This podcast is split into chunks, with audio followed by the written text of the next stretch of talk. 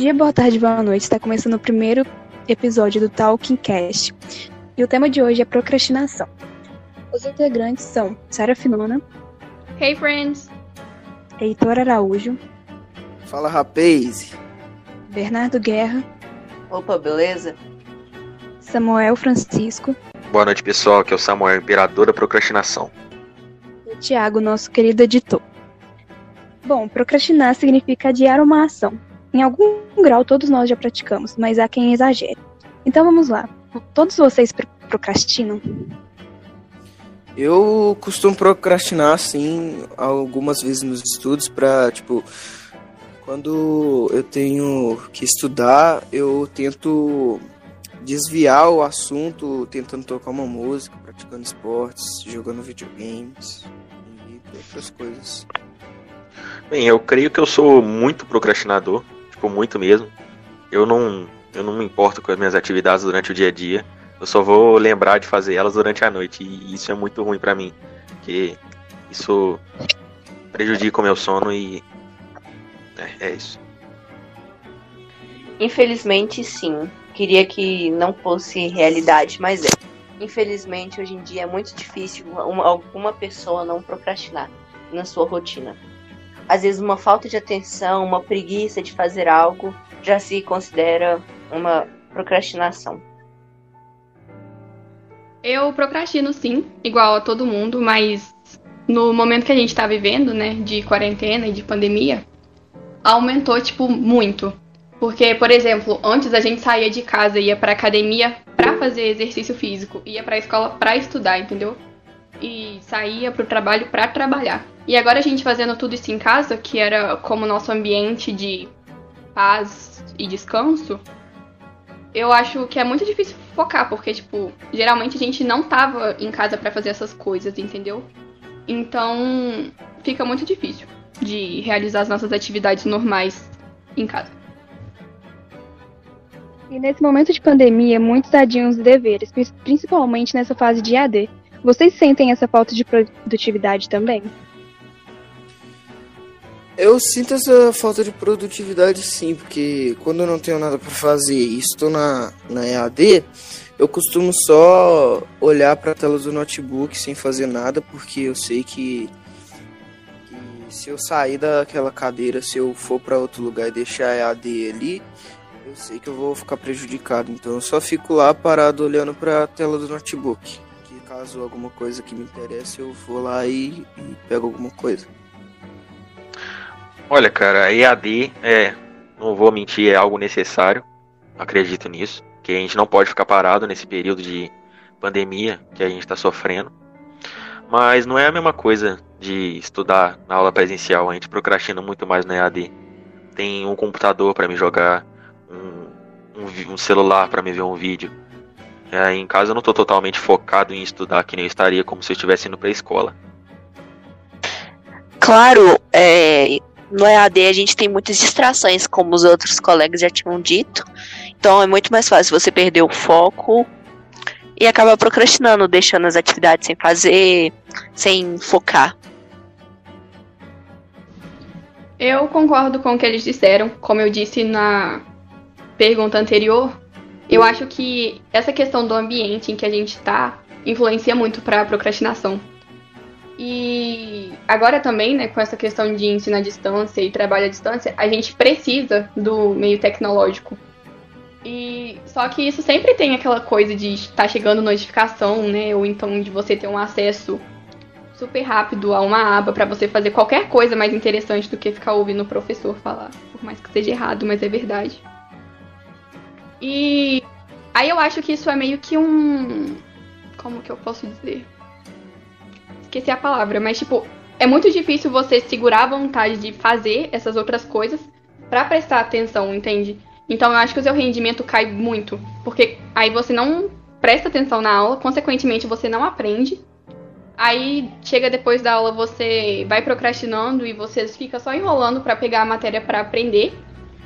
E fica com a matéria acumulada e depois você fica com problemas para resolver essa situação.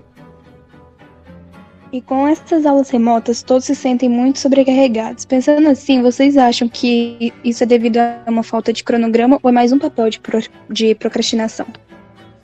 Eu acho que é os dois, pois é, do lado da procrastinação tem muitas outras coisas que pode. Tipo, você tá na EAD, só que fora da EAD tem muitas outras coisas querendo é, que você faça aquilo, que você quer fazer aquilo em troca da EAD.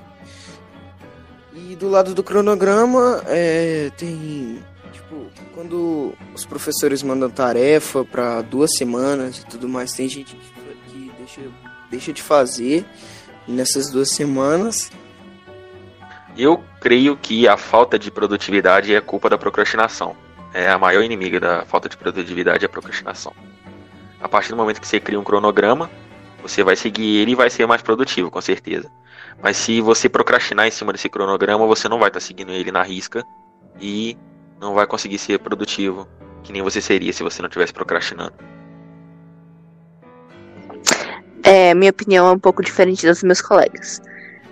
Em minha opinião, eu acho que é um pouco dos dois. Na verdade, você procrastina para criar uma rotina e acaba procrastinando também para realizar todas as suas outras tarefas. E assim vai virando uma bola de neve de acumulado de tarefas, afazeres de casa e etc. Eu acho que eu concordo com o que todos eles falaram anteriormente.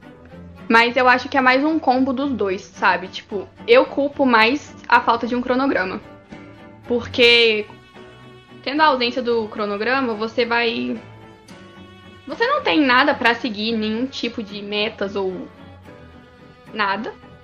E aí você só vai procrastinando e no final do dia você fica frustrado.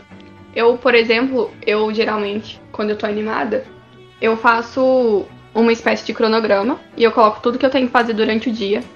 E eu estabeleço pequenas metas. Aí, tipo, quanto maior a minha tarefa a ser realizada, maior vai ser o meu, tipo, prêmio ou recompensa.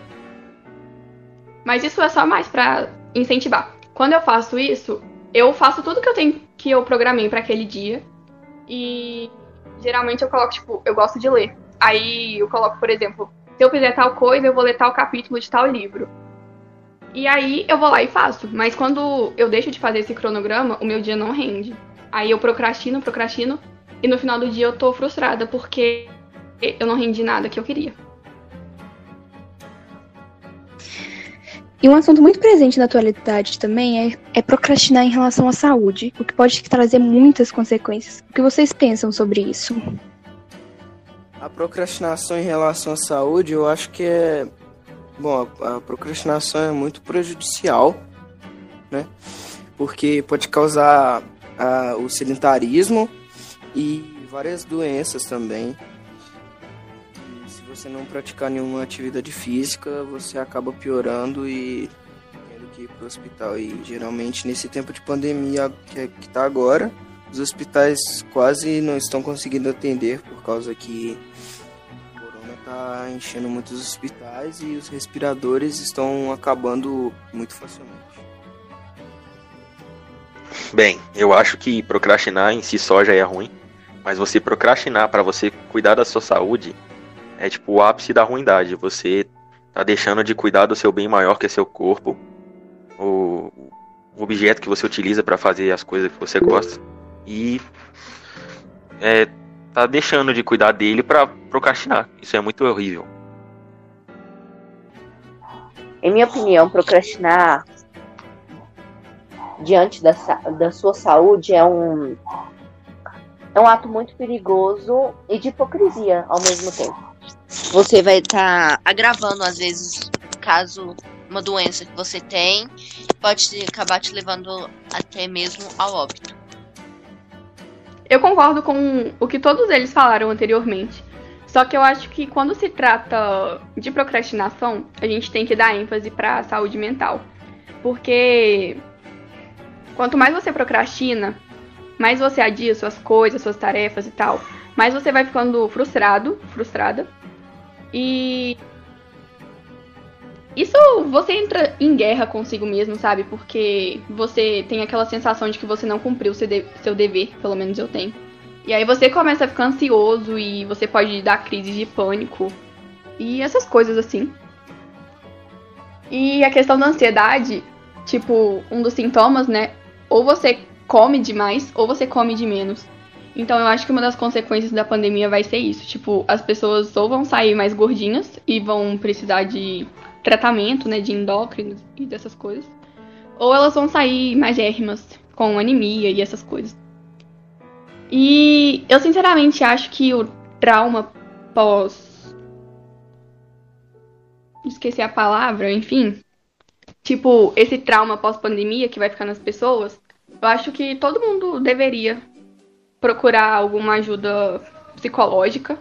Não chamando as pessoas de doido, porque elas, geralmente elas têm essa visão de quem vai no psicólogo é porque é doido ou maluco ou essas coisas. Eu acho sinceramente que faria muito bem para toda a população em geral, para a população em massa. E que a gente não deveria ter vergonha de assumir aquilo que a gente. aquilo que tá acontecendo com a gente, sabe? E é isso. E qual o conselho de vocês, estudantes, para todos os nossos ouvintes que procrastinam? O conselho é. Tipo assim. Se você quiser procrastinar, pode. Mas não pode é, fazer isso. Não pode procrastinar por muito tempo e nem frequentemente. Sabe? Porque, como a Sara falou aí, tem gente que vai sair gordinho e tem gente que vai sair magro nessa situação aí. Mano, vou dar um conselho muito pérola aqui agora. Se você quer ser alguém na vida, pare de procrastinar. A procrastinação te impede de alcançar vários objetivos e é um, é um hábito muito ruim para sua saúde e para os seus estudos. Se você quer ser alguém na vida, não adianta procrastinar. Eu sei que é difícil não procrastinar, é, alguma hora do dia ou outra você vai procrastinar, mas tente ao máximo não procrastinar, porque é muito importante você não procrastinar. Ha. Acho muito difícil o ser humano não procrastinar. Mas tudo exageradamente faz mal. Então vamos tentar não, não exagerar e procrastinar só de vez em quando, quando for de extrema necessidade. Eu acho que essa questão de procrastinação não, não existe uma maneira de você parar, sabe? É uma coisa do ser humano mesmo, ela sempre vai estar tá lá, sempre, sabe? Faz parte. Mas eu acho que a gente pode criar modos para diminuir a constância e tentar fazer com que o nosso dia seja mais produtivo. Tipo, criar uma rotina mesmo, estabelecer horários para fazer as coisas e metas. Eu acho que regular o sono também, ter horário para dormir, para acordar, seria de grande valia. É alimentar direitinho, né? Por mais que nesse período a ansiedade faça a gente descontrolar toda a nossa alimentação, mas eu acho que tentar manter um ritmo mais calmo e tranquilo. E também Tipo, não dá para você viver no automático, sabe? Você tem que tirar um tempo para cuidar de você próprio, de si próprio, para fazer algo que você goste, assistir a um filme, a uma série ou ler um livro. Praticar o seu hobby, sabe? Dentro das condições atuais. Você tem que cuidar da sua mente e essas coisas, sabe? Não se cobrar tanto, mas também seguir aquilo que você se propõe a fazer. É isso. Eu queria então, dizer que nosso editor é muito bom, gente. nosso, é, editor é, nosso editor é incrível. Thiago arrasa, né, cara? Thiago, ele faz as melhores edições. Deixa eu falar, eu tô com o negócio da cabeça pra falar. Então terminamos aqui o nosso primeiro episódio do Talking Cast. Quero agradecer você que assistiu até aqui, nos ouviu até aqui. Quero agradecer também a cada um de vocês que participaram conosco por falar sobre esse assunto procrastinação que está muito ativo né, nesse momento de pandemia. E esse podcast vai estar disponível no nosso canal Talking Cast no Spotify. E obrigada pela participação de todos. Até mais.